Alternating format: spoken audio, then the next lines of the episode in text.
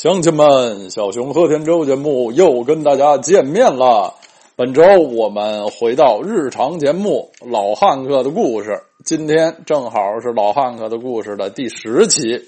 上周我们临时停播了一周，就有很多朋友来电来函啊，电报挂号啊，表示非常想念啊，一周没有听到老汉克的故事啊，就睡不着觉。嗯。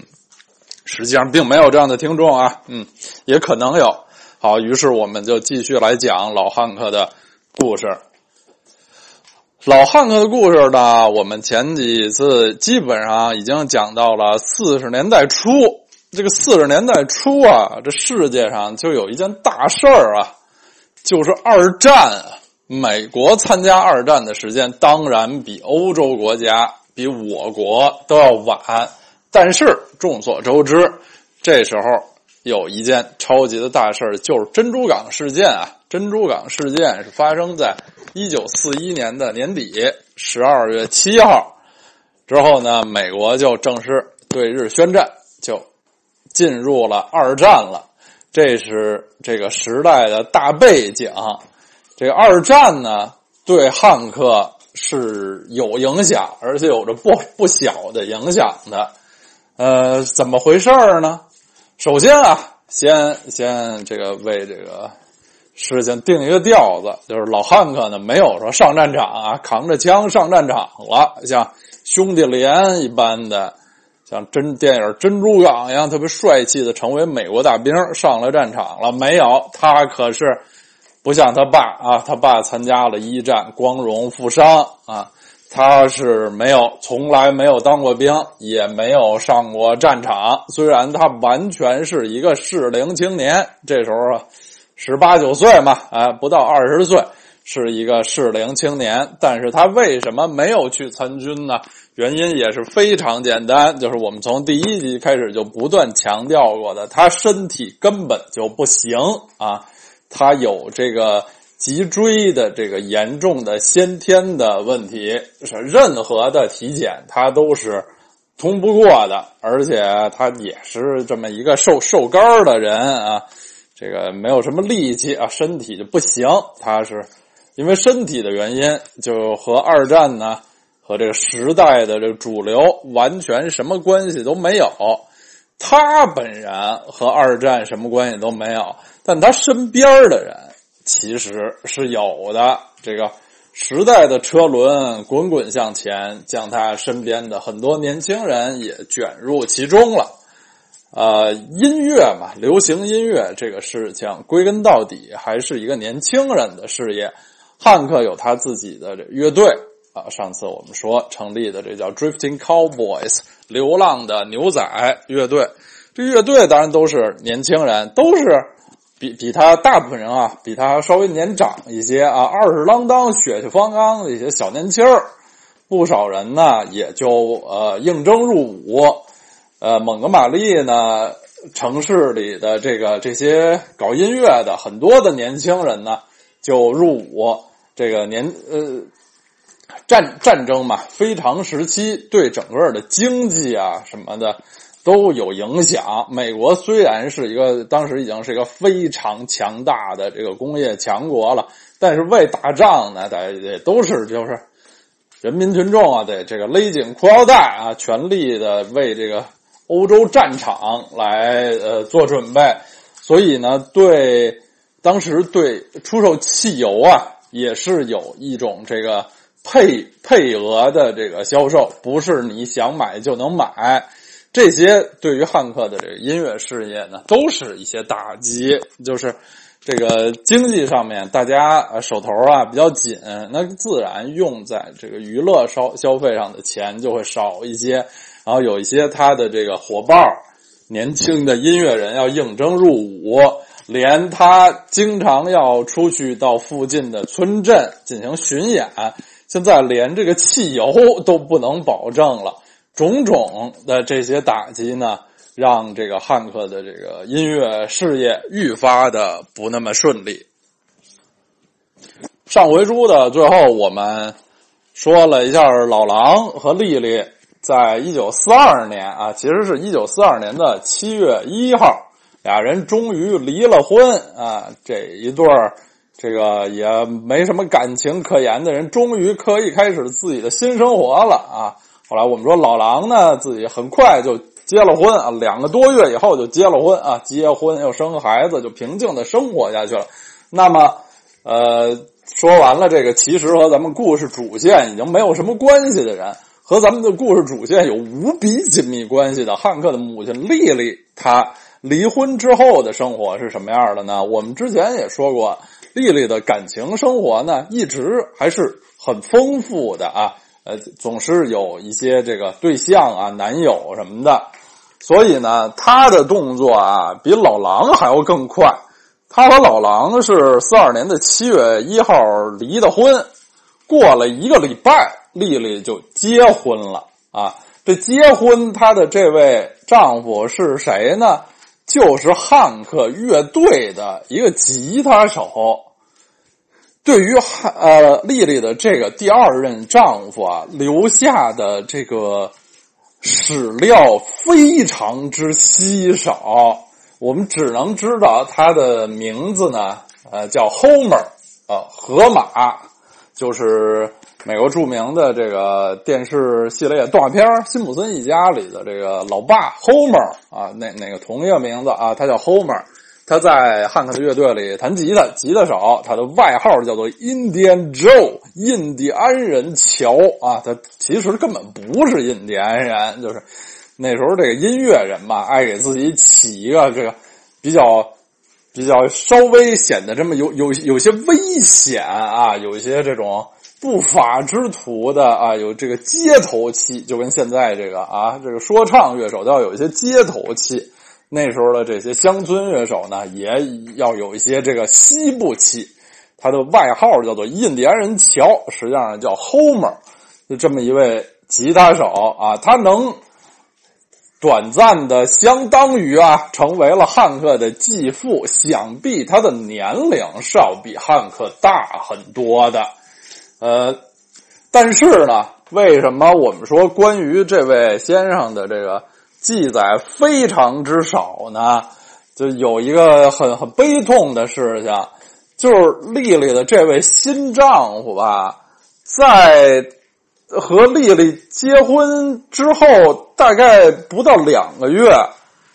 呃的时间就去世了。呃，得的就是阑尾炎，嗯，现在说来也，现在看来不是什么特别严重的病，但在当时啊，这个缺医少药，怎么就就一下就去世了？你说这事儿闹的啊，这挺挺不顺的啊。俩人可能这个结婚也就一个一个来月的样子，所以呢，后来大家对这人啊也不太提起啊，这个完全没有。落下什么什么记载啊？就有就有这么一出啊，这么一个闪电般如流星划过月空的这么一位同志，就闪电般的消失了。这个消失了吧？哎呀，下面的事情依然是非常神奇。我们知道啊，这个，丽丽和老狼是七月一号离的婚，然后大约是七月八号呢，丽丽就和这位 Homer 就又结了婚。然后，都具体时间呢都不太不太清，就是只知道这在其中的一两个月之间，这位 Homer 呢就又因病去世了。然后在九月十号，也就是他的这个第二次婚姻之后，将将两个月的时候，丽丽就又结婚了。这回她嫁给的呢，这个。因为他的这一次婚姻，这个还是还是延续了一段时间啊，延续了一段时间，所以还是有一些记载的。甚至这位这位先生也曾也留下了一张照片知道丽丽的这个第三任丈夫呢是一个军人，是个当兵的，而且知道他是来自路易斯安那州的那种所谓 K 镇人，就是。法路易斯安那州有很多法国后裔，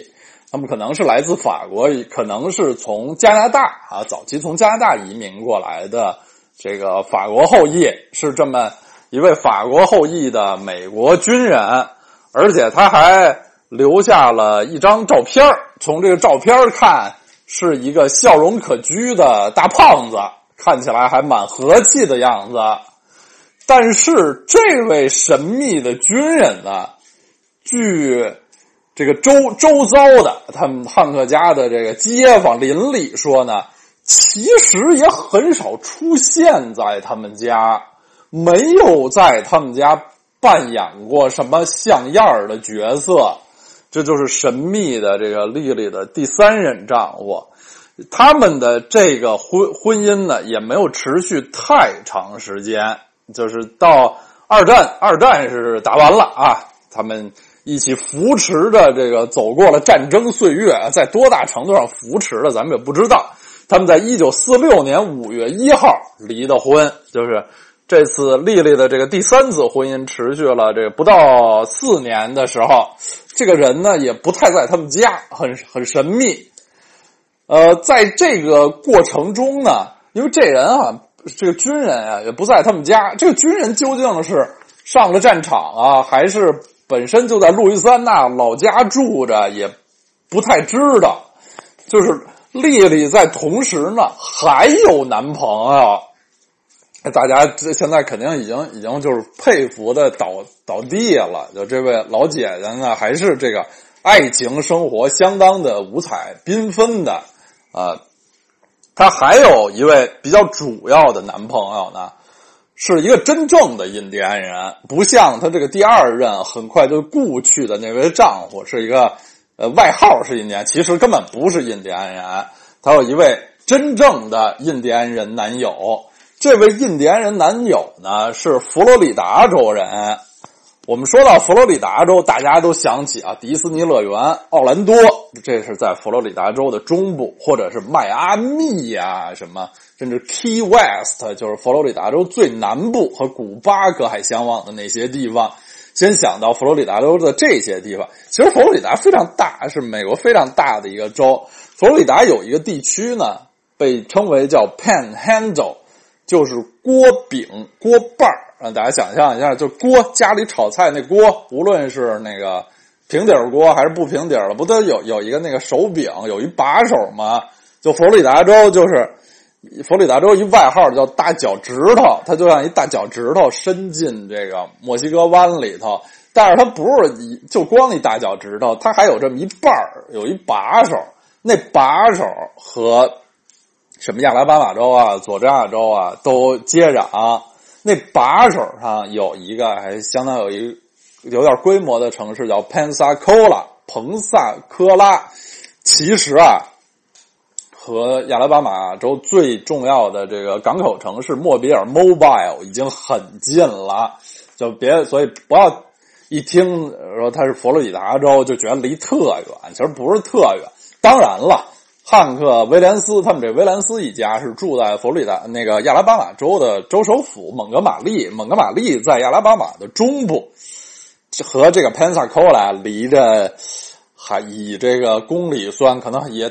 得有二百多二百多公里吧，也也不太近啊。但是没有说像什么奥兰多、迈阿密那么远。就是有一位家在这个 Pensacola 的一位印第安人啊。不知道怎么一来二去成为了丽丽的男友，这位人士呢，就是一位这个音乐人，他是一个他自己是一个那个钢吉他 steel guitar，就是那种我说像扬琴一样坐着啊，摆在前头，手上手指头上套一套，点点点那么着弹的，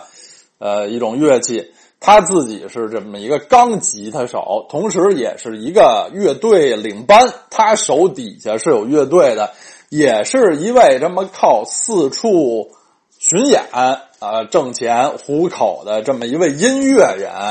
所以呢，汉克老汉克跟他相处的挺好，因为他们算是同行。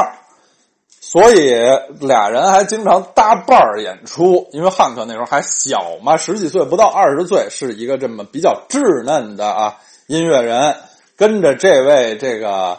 呃，你说什么算算是这么一位叔叔伯伯，他母亲的男友，这个经常拉着个乐队，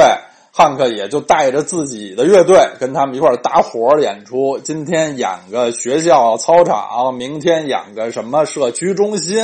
后天演个饭馆之类的。就在呃这么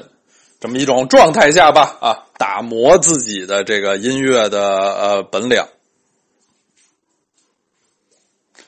另外呢。这位这个印第安人同志啊，他有一女儿，有传言，他曾经这个汉克曾经和他的这位女儿啊谈过恋爱，但只是传言啊。这个关于汉克最早的女友是谁，这也是这个学术界啊汉汉学中一个相当困难的一个一个话题一个课题。呃，有一种有一派的这个理论呢。就是因为呃，汉克他们家啊，丽丽不是说开开民宿、开这种旅旅馆，也不叫旅馆吧，反正就是出租屋为生。那出租屋曾经出租过给一些什么女学生啊、女大学生之类的啊。有汉克的乐队伙伴回忆说，汉克好像和其中一个女学生颇有些眉来眼去什么的啊，有可能，但是也没有具体的记载。和这个印第安老哥哥，他的女儿呢，汉克和他有过一张合影啊，有一张合影，还是比较这个有算证据，所以也有一派的这个学术观点认为这是汉克的呃初恋女友。汉克和他这个印印第安人老大叔老哥哥这个相处的挺好，好到什么程度呢？就是我们知道，这个丽丽是一个性格非常强的人，她对汉克这种，呃，经常像他爸一样马尾拴豆腐提不起来，挣点钱就全喝了酒，呃，这个有时候喝的烂醉，早上起不来床，不能去电台上班，种种没出息的行为是非常深恶痛深恶痛绝的啊！有时候就大骂他一顿，这个汉克有时候怒了呢，就。玩耍一些这个离家出走的把戏，他离家出走呢，最常去投奔的人就是这位印第安人大叔。说起来也真远啊！就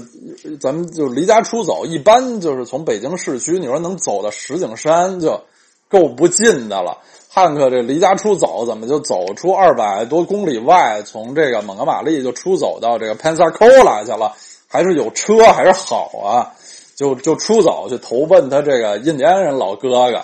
这老哥哥呢，呃，跟当地的那个电台也有很好的这个合作关系，所以说汉克去去了那儿呢，就跟度假似的，哎，也没人管他了，他就去那玩耍，而且还能也也能在那儿玩点音乐，还去那儿的电台录个节目什么的，也成为了他。生活中一个 一个很很神奇的一个一个内容啊，这个 Pensacola 在某种程度上成为了他那几年的一个第二故乡。汉克的音乐生涯啊这么不顺，所以他当然是一有什么机会呢，他都很希望能抓住。在一九四零年底，曾经发生过这么一件事儿，就是在他们家开的这个民宿啊，曾经有一。次来了一对儿一一一一个队伍的这个艺人，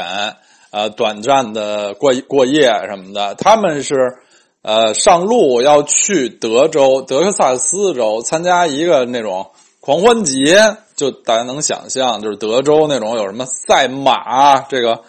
呃骑牛啊，什么热热闹闹那种那种节日，去到那个节日去演出，就是他们的。这事儿当然是很大的吸引了汉克，然后汉克就决定就跟他们走，就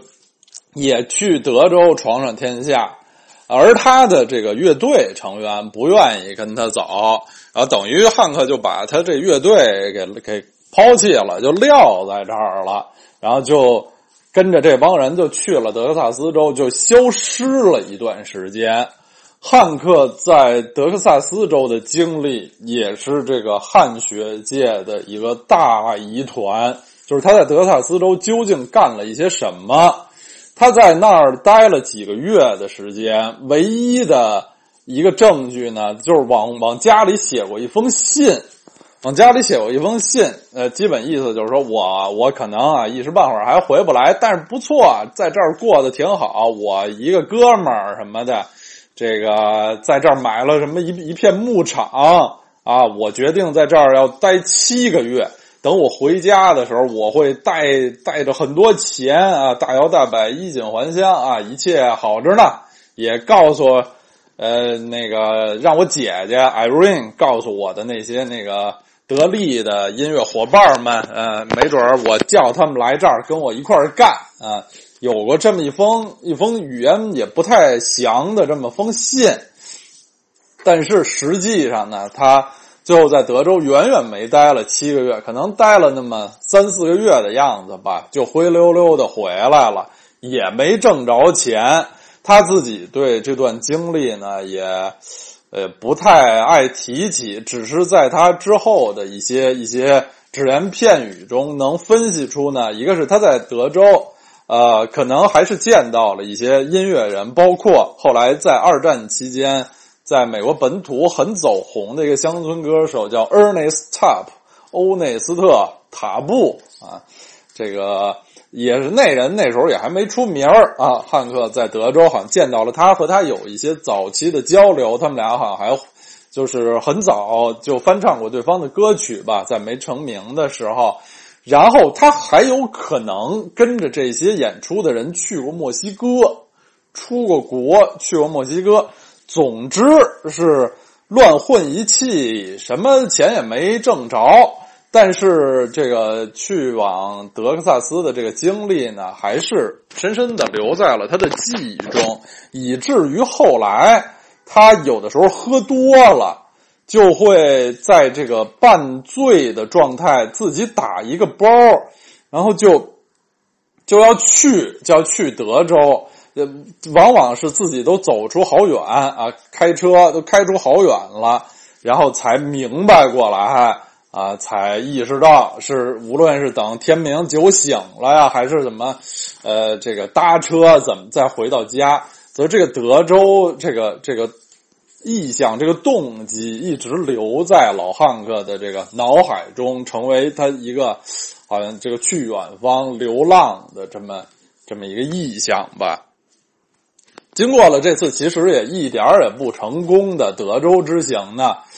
呃，母亲丽丽对他的这个音乐生涯也是稍微有点动摇。在汉克一回来呢，就就逼着他、催着他去干了一件事儿，就是去他们那儿的社区学院吧，就这种那个不是，当然不是大学，就这种社区技术学院，让他报名学会计，就是所谓 bookkeeping，就是。记账，这就入会计入门吧，那那种东西。你说这么老汉克这么这么一个人，就是从来就什么也除了音乐，这个上学什么就就没长上学这根筋，他哪学得了什么会计啊？后来他再往后来申请别的工作的时候，曾经自称他还学过半年会计，但是他身边的人都说。呃，这个这个汉克的这话恐怕不可信，因为至少啊，就这社区社区学院的这个会计课，你得是高中毕业，你呢才能报名。我们知道汉克根本就是一初中都对说不上毕初中毕业生，对他是一初中文化的人，没什么文化，就是好像也没学着什么。真的是那时候他这个。音乐事业也是不行，他妈有点病急乱投医了啊！就逼着他说：“你你得小点什么，你得有有个本事，有个技能，然后又去假装学会计，其实也没学会。”好，今天的这个上课部分就到这里了啊！我们就就在进入留作业的部分，该放歌了。今天这是。呃，最后是落到一个比较比较悲观的一个一个结尾啊，这个音乐事业发展不顺，嗯，那么我们为了振作精神呢，放一首比较欢快的歌曲，也是老汉克可能最著名的歌，我觉得应该是在中国在东南亚市场最著名的歌吧，就是他的大名曲啊，被译成什锦菜 Jamblaya。这个小伙子老师当年做的那个《小伙子说乡村》里面曾经介绍汉克·威廉斯就是放的这首歌，这歌实在太有名，这歌可能是这个全宇宙最有名的呃乡村歌曲之一，被一亿人所有的人类翻唱过，呃，以至于它已经它已经像是一首美国民歌了，感觉。其实这首歌呢。还是汉克·威廉斯原创的，是他的词曲创作。当然，这首歌的真正的那个作者呢，也是有一些争议。首先，呃，这首歌的旋律就动用了呃一些传统民歌的旋律，而且据说呢，其实呃是汉克和一位其他的音乐人合作的，但后来因为一些那个。经济啊，版权什么的原因，就是汉克的这个呃经纪人或者是这个音乐出版公司的老板啊，给了那人一一笔钱，就等于把这个歌的等于买断了。所以理论上呢，现在这个歌一直就是算汉克威廉斯的词曲。这首呃什锦菜啊，它这个标题译成什锦菜 （Jambalaya） 就是。美国这个路易斯安那州的一种传统的这个 Cajun 食物，啊，我们前面也这这这期放这首歌也是因为前面提到，曾经汉克的一位这个吉他手，在可能一两个月的时间里，神奇悲惨的成为了他的继父，很快还死了，呃，然后之后呢，他妈嫁给了这个一个这个 Cajun 军人。就是这么一位呃，路易斯安那州的这个法国裔的军人啊，可能会会不会汉克创作这首歌曲是和他这位继父有关？我觉得还是颇为可能的啊，因为汉克的生活中没有这个 Cajun 文化这方面的影响，他是怎么接触到这些东西？这首歌曲里。对这个 K 镇文化显得之熟悉啊，提到的那些菜名儿、地名儿，呃，都是非常的牛的。这这些知识，他是怎么得到的？这些知识，汉克并不是一个爱读书啊、爱学习的人，啊，非常非常非常欢快的这首歌，讲的就是一个这个小伙子说：“我。”要去见我的心上人儿，心上人叫遗忘，这遗忘也是相当有异国情调的这么一名字。我们在一块儿吃好吃的啊，好吃好喝，在这个高高高兴兴的啊，有点 party 的那种感觉，就是这么一首很欢乐的歌曲。这个 jambalaya 呃什锦菜，实际上是一种什么东西啊？可能有点像是海鲜炒饭。就是他把那个小虾呀、什么肉肠儿、什么东西米饭乱七八糟，就就怎么弄弄在一块儿吧。就外国人那些玩意儿，给咱们中国人看没什么了不起的，呃，但是确实是著名的这个 Cajun 菜的一种名菜。这个歌中还提到什么 crawfish pie，feel like gumbo。crawfish pie 是小龙虾派啊，小龙虾做成。派，feel like gumbo 是一种什么鱼汤啊？什么啊？具具体的这个美食话题我是不太熟悉，这些玩意儿我也没吃过，听这个名儿也不是特别的诱人。呃，反正就美国人还觉得这些是是挺了不得的食物吧。就是这么一首挺挺欢乐的歌。刚才说过啊，这首歌被一亿人都翻唱过。这这首歌可能在咱们中国最。大家最熟悉的版本是这个 The Carpenters 卡朋特呃兄妹他们的那个版本，Karen Carpenter 的这个声音特别的温柔啊，清亮好听。嗯，在这个七十年代末八十年代初传到中国啊，他们的这个版本可能是在我国最为著名的。呃，邓丽君老师也翻唱过这首歌。这首歌更神奇的呢是。他早就有过那个中文版，五六十年代啊，香港的一个老的女歌手叫张璐啊，就曾经翻唱过这首歌，呃，是填了这个普通话国语的歌词儿，叫做小喇嘛，把这首歌翻唱为小喇嘛，写出来是小赖马，就是那个赖子，但是唱，你听他唱的其实都是小喇啊，呃。后来更更著名，我们更熟悉的小凤姐啊，香港大歌手徐小凤老师也唱过这首歌，都是唱的特别欢乐啊，非常好。后来呢，我们更熟悉的赵薇老师啊，赵薇老师在担任在在当歌手的时候还唱过这首歌，在这个《情深深雨蒙蒙》电视剧原声带中，她翻唱过这首歌是。填的另外一版的中文词儿叫“小冤家”啊，都是很欢乐的，这个符合这这首歌曲的这个调子的这种有些戏谑的啊，有点调笑的这种歌词儿啊，确实是啊，这首歌已经成为一首世界的歌了。最后要提醒一下啊，这首歌虽然唱的都是这个 Cajun。文化圈的这种美食啊，生活，但其实啊，咱们听过真正的这个 K 镇音乐的人知道，他这首歌其实里面那个 K 镇音乐的元素是微乎其微的，它就是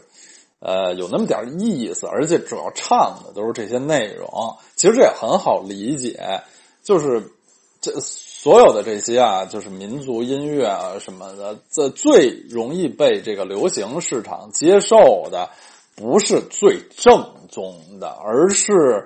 有那么点意思，就是让大家能感到有些那个异国情调很有趣，然后有那么有那么点元素啊。你如果是特别这个正宗，就像正宗的 Cajun 音乐，就很多是要用方言，甚至是那种就是。呃，像那个法语似的那种那种方言演唱的啊，大家也不会特别感兴趣。老汉克是非常敏锐的，就是呃，捕捉到了这个 Cajun 文化中这种呃很有有些这个美食呃带来的这种欢乐呃祥和的这个气氛啊，呃，谱写了这么一首轻松愉快的歌曲。这也是他后期的，一九五二年创作并录制的歌曲。呃，是他的那个乡村，当时就是大获成功，是美国乡村榜的冠军曲，多少周的冠军曲，是他最著名的歌之一，这肯定也是我们节目到目前为止放的最有名的一首歌。我不太相信啊，就是有人没听过这首歌啊。总这歌这歌太有名了，总有一期我们得放啊。这期因为可能多少能扯上点关系，我们就选择这期放。好，我们这期就到这样，下周再见。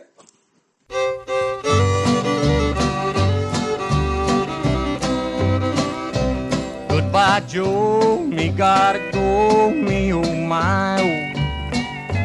Me gotta go. Pull the P road down the bayou. My Yvonne, the sweetest one, me oh my oh. Son of a gun, we'll have big fun on the bayou. Jambalaya, a crawfish pie, and a filet gumbo. Cause tonight I'm gonna see Mama Shazamio. Pick guitar, fill fruit jar, and be gay. Son of a gun, we'll have big fun on the bayou.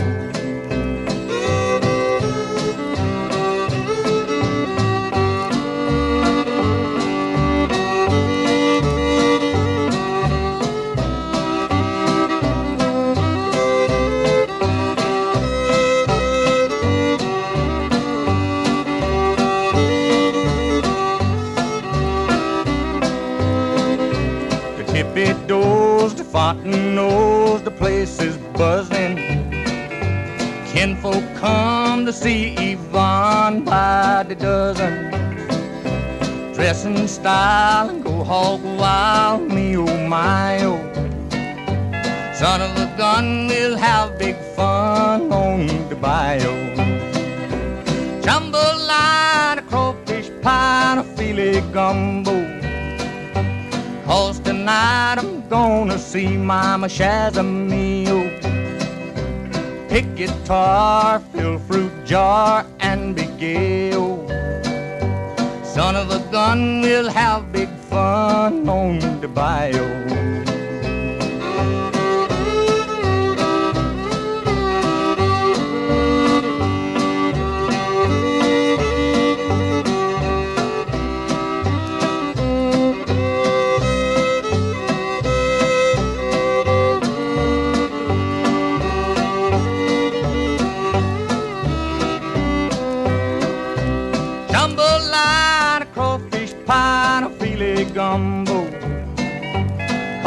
Tonight I'm gonna see Mama Shazamio.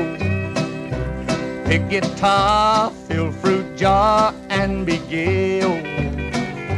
Son of a gun, we'll have big fun on the bayou.